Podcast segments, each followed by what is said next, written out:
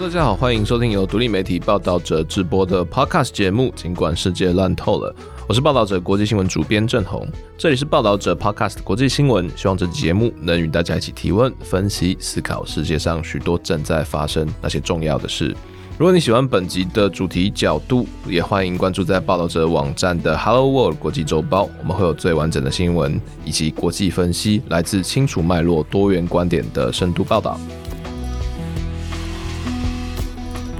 这个星期，全世界头条都被一则重大新闻或者是一个政治悲剧所吸引哦，就是在台湾时间二月十六日的傍晚，那是一个礼拜五，俄国的反对派领袖，他的故事曾经被翻拍成纪录片，并获得奥斯卡金像奖的纳瓦尼，他在二零二一年被俄国政府拘禁，然后入狱，然后判刑到北极极圈的极地流放地服刑之后，在二月十六日当天突然。被宣布说他死亡。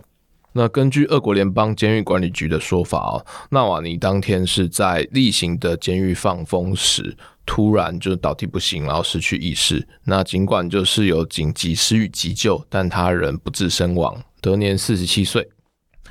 那纳瓦尼之死，他其实传出来之后，那之所以引发世界各国或者是国际社会的高度关心，在于说，在过去的十年来，纳瓦尼他的存在。曾经被视为就是俄国反对派唯一就是还能对抗普丁的自由之声。我们今天这期节目就是来希望跟大家分析几个点。第一个是纳瓦尼是谁？为什么他跟俄国跟现在普丁总统之间的恩怨情仇是什么？以及就是说纳瓦尼的死，他中间有什么样的疑点或问题？再来就是一个月后，也就是三月十五日，俄国即将迎来总统大选。对即将第五度连任的普丁总统来讲，他这个时候的逝世会带来什么样的影响？俄国是否会继续进入普丁的独裁专制，还是说我们正在见证着下一代的政治转捩点？可能台湾的听众对纳瓦尼这个名字啊，或者是说他的生平，可能不一定非常熟悉哦。因为就是俄国政治通常离我们相对比较远，而且在过去十几年来，包括人民或者是变动，然后还有就各种的政治暗杀，其实让俄国政治变得很像一个黑幕一样，外部社会其实很难参透了。那我们先来简介一下纳瓦尼的生平，以及说他为什么会成为就是普丁他最怕的一个呃反对派的领袖。前苏联时代出生的纳瓦尼哦，他其实一九七六年次哦，那个时候是出生在莫斯科近郊。他的爸爸其实是一个前苏联的军官。父系的祖籍哦，其实就是住在乌克兰，还在车诺比附近。然后他妈妈是一个经济学家。那早年的纳瓦尼，他其实常跟着父亲的驻地，然后到处跑。但是他的一个儿时记忆或童年记忆，其实是每年夏天，家人都会回到就是乌克兰车诺比附近，跟他祖父祖母，还有就整个大家族，然后一起过夏天。但在一九八六年哦，就是发生了一起就重大事件，也就是车诺比的核灾。一开始哦，苏联以及共产党高层，他其实要极力掩盖核灾事变的，所以就是包括说纳瓦尼的祖父以及亲戚啊，他们其实一开始是没有收到任何撤离命令，甚至说当地的共产党领导人为了掩饰太平，或者是证明说核灾其实根本不存在，要驳斥就是国际媒体和外界的揣测，就甚至要强迫纳瓦尼一家这些农民哦，在地方强行耕种，比如说。要在镜头面前，就是要去挖马铃薯，去挖这些地底下可能已经受到辐射污染的作物，等等等。那一直到后来，整个事情已经变得不可收拾，共产党高层才下令，就是说整个家族或整个村落必须强迫迁移哦。所以纳瓦尼家族其实是当初车诺比核灾的破千受害者之一，后来也没有得到就是整个苏联的赔偿、道歉，或者是说后续的一些抚恤。纳瓦尼大概那个时候也是十来岁，见证了说他自己的祖父母啊、叔侄辈，在这种呃政府很蛮横或者是很专制、并不透明的官僚体系之下，遭遇到怎样很恶劣或者是不被尊重，甚至各种贪腐腐败的那种对待。那从此也埋下了就是他对于政府说法或者是威权说法的一个不信任。后来，呃，苏联在一九九零年代解体之后啊，整个社会变得非常的奔放。那当然有非常多的一些资本主义的投机者，然后或者是说有一些寡头的崛起。但整个社会在某一段时间之内，其实政治风气或者是说言论自由是相当的开放啊。在这段时间，呃，纳瓦尼也在俄国读完了就是法律系的学位，然后还有金融系的学位。他一开始是以律师身份职业，但投入了政党政治哦。起初，纳瓦尼在大概两千年左右进入政坛。他一开始是加入比较偏自由派的俄罗斯统一民主党。一开始的纳瓦尼其实跟后来我们现在看到的这种好像民主斗士啊、人权斗士不太一样。他的立场虽然是比较偏自由派，但是在政治对策上面的风格其实是非常的尖锐，甚至比较偏向就是民主主义的保守派。他一开始在政坛里面留下自己的声明或痕迹哦，其实并不是那么的光彩。比如说，他在两千年初期有主打是移民管控政策，他甚至有好几次啊，就是会讽刺性的说，就是呃，现在俄罗斯已经被来自以前可能前苏联加盟国的中亚或者是高加索的移民，特别是穆斯林所淹没。在一些政治活动或者是政治联系上，他会跟极右派甚至是很极端的俄罗斯民族主义者走在一起。在一些发言里面或一些比较呃激动的演讲里面，也常常会出口成脏，或者以种族歧视，然后或者是攻击特定宗教的一些言论啊，引发很多的争议哦。这样的争议也导致他跟就是俄罗斯统一民主党，就是他们可能比较偏向知识分子，或者是说比较自由派精英的这些比较传统的政治领袖有一些分歧哦，所以他也因此被党纪处分，然后最后被开除党籍。在这一段时间，纳瓦尼在政坛，特别是在这种反威权主义啊，就是进步派的眼中，他常常被批评为是煽动民粹的投机分子哦。可是随着就是俄国政治的变动，特别是两千年以后，普丁成为俄国总统。整个政治气氛其实慢慢开始趋于紧缩与保守，那包括普丁持续的掌权，然后让俄国本来就已经贪腐非常严重的寡头政治啊，整个跟黑金金权完全结合起来。所以纳瓦尼在被驱逐出党之后，他其实也重新来整理自己，那包括说。他成为一个就是呃个人的布洛克，然后来做调查报道。这时他的一个重点其实在于说贪腐揭弊。他透过就是公开数据，或者是访谈，或者是说调查报道的一些传统技术，来发现就是说在过去二十年苏联解体之后，这些传统的政治精英是如何透过可能国营事业的私有化，或者是说掠夺就是国营企业的财产，让就是特定的。精英能够在这一段就是开放时期得到更多不公平的竞争等等等。那与一般的传统的政治人物不一样，是纳瓦尼他的定位从最初从网络发迹，那包括布洛克到后来的 YouTube 短影片，他其实表现出对于新时代科技的一个很强的适应力。除此之外，他本来被大家诟病，就是说他可能讲话很尖酸，或者是说他讲话常常会攻击性非常强。在整个网络时代的这个修正，或者是说当他的目标变成针对普丁政权的这些反贪腐报道时，整个个人的风格就修正成以黑色幽默为主，发展出一种很特别的恶式，或者是说纳瓦尼式的政治喜剧效果。那其最有名的揭弊代表作，其实二零一七年大概是三月，他揭发普丁亲信当时的总理就是梅德韦杰夫他的呃豪华别墅，以就是小鸭游艇啊，或者是说讽刺说呃梅德韦杰夫他个人的生活方式如此之豪奢，如此之夸张，用我们现在网络的说法是不接地气。那就是他可能对外好像表现出一个素贪，或者是说一个很正气凛然的模样，但实际上的贪腐却比任何人都烂到骨子里。那这一部就是针对就是普丁政权以及梅德韦杰夫的影片哦，就是当时其实引发了俄国社会的全体哗然。那特别是在年轻世代、学生啊，或者是未成年轻人之类，其实引发了很多的反响。他们可能没有经历过就是呃前苏联时代。的开放那个状况，所以他们会认为说，就是很多自由，或者是说很多的社会不公义，其实是需要改革、需要改变、需要更多的变动的力量。所以在二零一七年的时候，他们就发起了所谓的三月二十六日的反贪腐游行。那一开始大家会以为，就是类似反贪腐游行，可能就只会集中在特定的城市啊，比如说在俄国，它可能政治中心是在莫斯科，可是经济中心是在圣彼得堡。那再加上就是过去可能。布尔什维克革命啊，或者是说圣彼得堡，它其实一直是俄国通往西方的门户。像这种改革抗议啊，通常会在整个自由风气或比较开放的圣彼得堡进行，但其实很难推动到其他城市，比如说像是伏尔加格勒啦，或者是在。更遥远的西伯利亚地区等等等这些地方的一些政治态度啊，年轻人的模样，或者是说政治的影响力，大家关心的议题，其实可能跟这些呃西方、俄国西方的这些大城市完全不一样。可是在这次反贪腐的揭弊示威里面哦，纳瓦尼非常成功的统合几乎俄国境内所有大城市，或者是说它串联起各个时区。因为俄国很超级大嘛，它是世界上最大的国家，串联起各个时区不同城市，在同一天内就是连续接力的发起超过一百万人的大游行。那这个游行后来在圣彼得堡跟莫斯科或者是各地都产生了警方的暴力镇压。它也是就是自苏联解体之后，俄国境内所爆发的最大公民示威运动。那一度，普丁政府也会非常担心，这会不会是俄国版的颜色革命？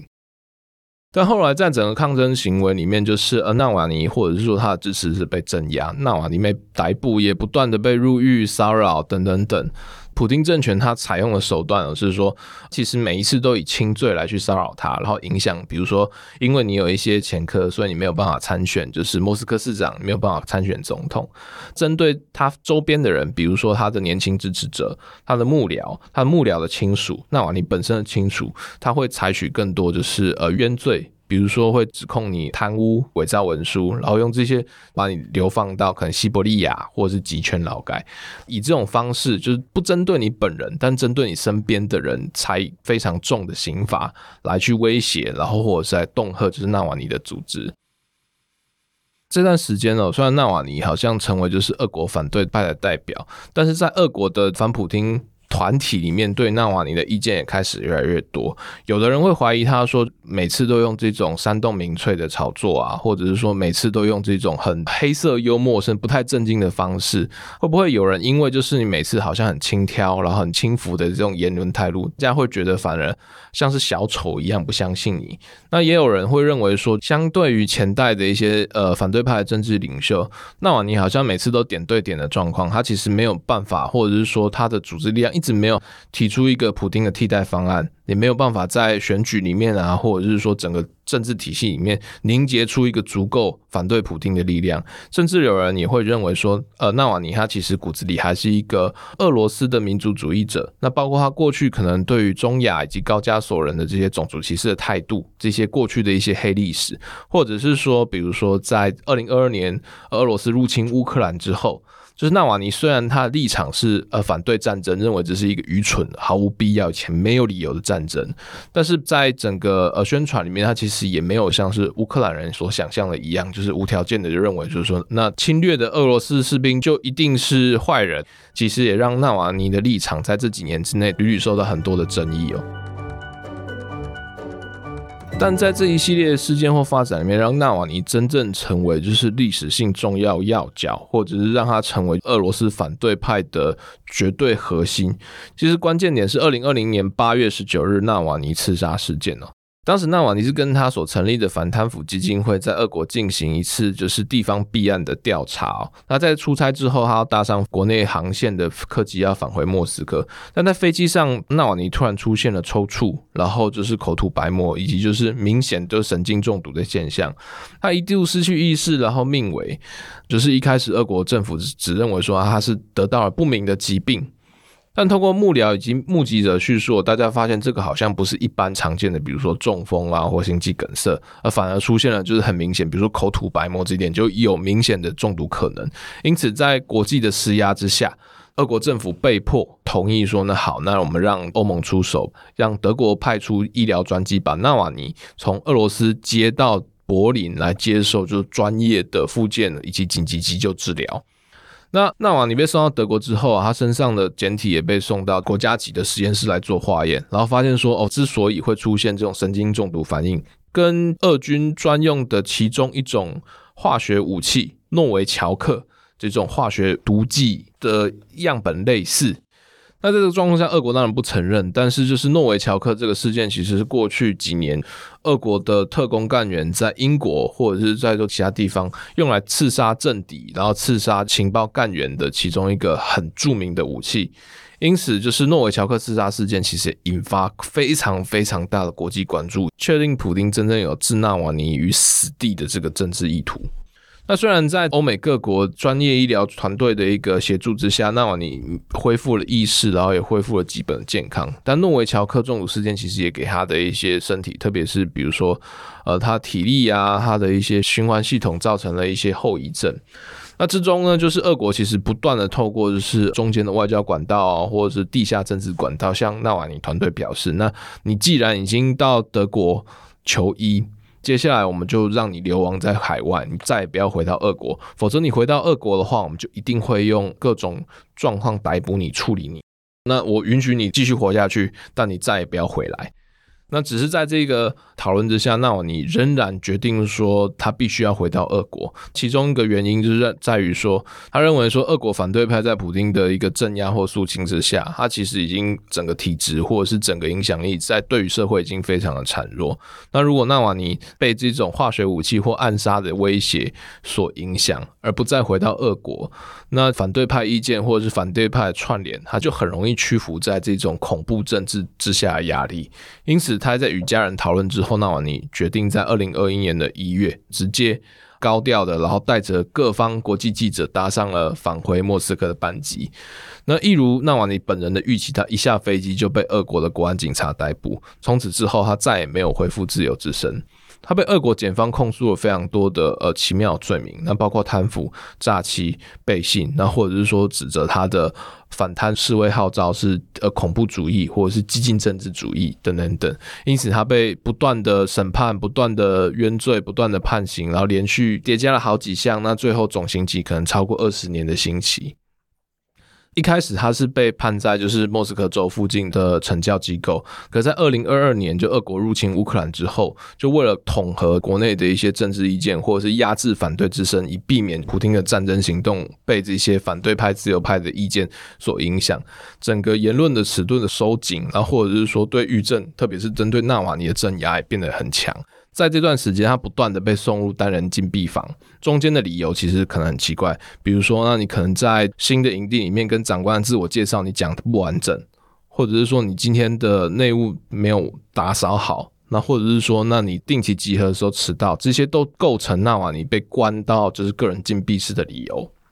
那在二零二三年的十二月，就是他突然就是从监狱里面消失。那一开始纳瓦尼的亲友都非常担心，因为照理来讲，你应该要跟律师还有一个定期沟通的管道。那后来他被发现，他其实是被秘密转送到位于北极圈的亚马尔涅涅兹自治区的第三号惩教流放地哦。这个流放地在过去其实是俄国的古拉格，也是劳改营的一个所在点。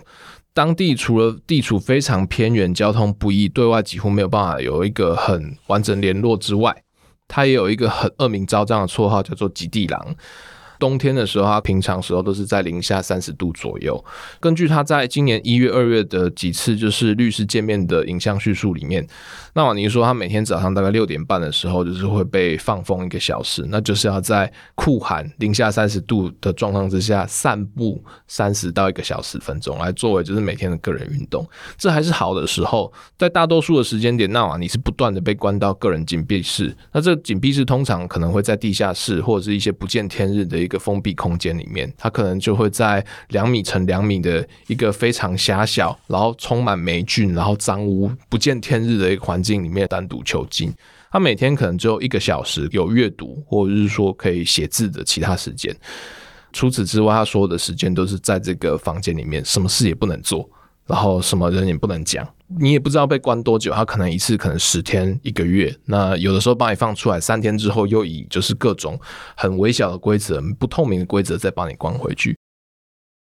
在过去哦，纳瓦尼被关到监狱里面的时候，常常会有一些绝食行动啊，抗议说就是监狱里面其实并没有给受刑人呃合理的医疗待遇。在一般状况里面，你可以就是自费去看医生，然后或者是说特定的一些疾病需要专业的医疗帮助。那可是俄国的狱政系统它其实就跟我们刚讲，它是沿袭过去前苏联时代的古拉格，在这个状况里面，它非常的威权，然后非常不透明，然后也充满各种贪腐，然后以及暴力的行为，所以他用这种绝食方式，然后不断的点出，就是普丁政府透过这种监狱，他把你关到监狱里面，好像一切合法合理，但是进入到监狱里面，它变成一个国中之国，地下世界，所有的虐待，所有的暴力行为，所有的。呃，残虐都变得合理，那也是因为这样，他的号召或者是说他的各种的一些政治口号，才让他就是不断的被关到禁闭室，就是让他不要再讲话，不要再影响或不要再威胁普丁治下的俄罗斯政权。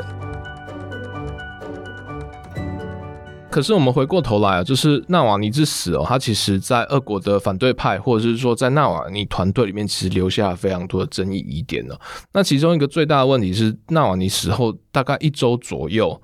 其实他的家属或者是说纳瓦尼的律师团队都还没有办法，就是看到纳瓦尼的遗体。并不确定纳瓦尼在逝世时他的一个身体状况或健康状况，他死因到底是什么，其实都不知道。最大的一个矛盾点在于说，政府记录了纳瓦尼的一个死亡报告，根据官方就是或者说俄罗斯官媒的一系列说法，纳瓦尼是死在当地时间大概二月十六日下午两点左右。那死因是突然之间就是散步放风的途中倒地昏迷不醒，马上失去了生命迹象。虽然救护团队在十分钟之内就赶到，并对纳瓦尼实施了大概三十分钟以上的急救，但他最后仍在下午两点十七分左右宣告不治。那这些叙述乍看之下好像是很合理哦，但是其实纳瓦尼团队会认为说，诶，你之前说吉地狼监狱里的放风不是每天早上六点半吗？放风一个小时、半个小时。为什么会最后纳瓦尼的死亡时间是在下午的两点十七分？那这表示说是有意外的放风。或者是说呢，纳瓦尼的死的时序或通报，它其实有都不拢，或者是更不是这么样一回事的状况。甚至在房间，就是监狱里面，其实有传言说，极地狼监狱在二月十五号晚上突然之间陷入了全境封锁，所有的狱政人员不能离开岗位，然后所有的人不能进出，那所有的受刑人不得放风。那在这个状况之下，也有人怀疑说，那那我怎么知道纳瓦尼不是中毒？我怎么知道纳瓦尼不是被虐死？怎么知道就是说他死亡真的？是如同官媒所说的，可能是跟血栓相关的一些并发症有关。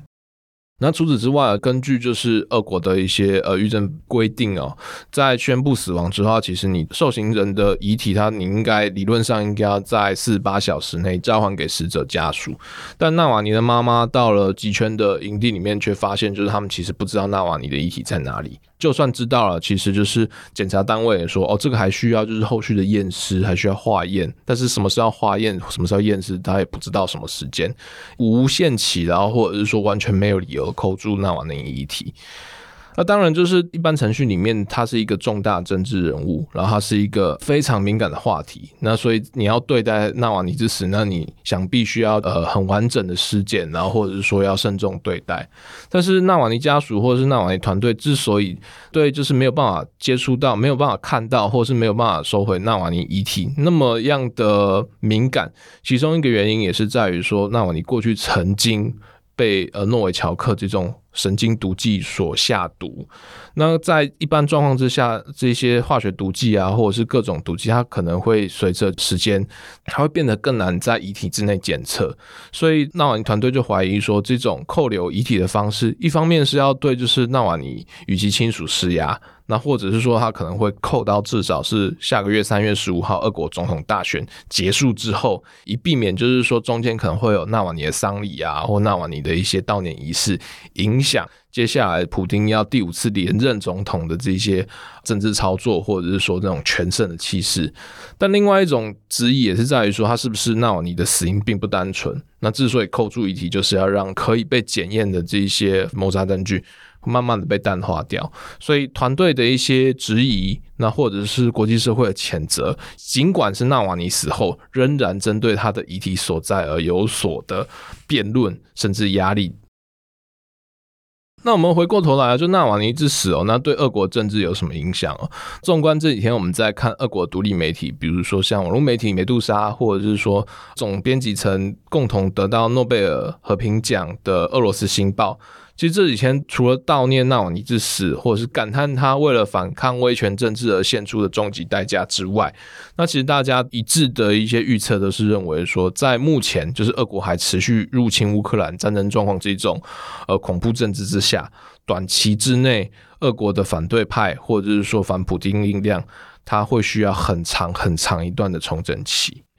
一部分认为哦，就是纳瓦尼此时的突然死去哦，显示说普京政权他现在已经完全不在意国际的制裁，或者是说他已经完全不在意，就是他自己的国际形象会降到多糟，已经不能更糟了，所以他已经完全不在意大家对他怎么想，他要想要杀谁就杀谁，他想要怎么样就怎样。但另一种说法也会认为，就比如说在南非过去的反种族隔离的时候，有很多的呃反抗烈士他死在黑狱里面，那一开始这些。呃，烈士之死啊，政治领袖之死，好像就会认为说，这些反抗运动、反抗威权的行动就变成一个终结，我们没有办法对抗这种极权政府。但是，当烈士出现之后，它其实往往会影响社会的一个记忆跟情绪。只要纳瓦尼被记得，那这个反抗就有可能在不同的方式里面继续延续下去。它有可能会造成就是俄国长期分裂自由派的重新统合。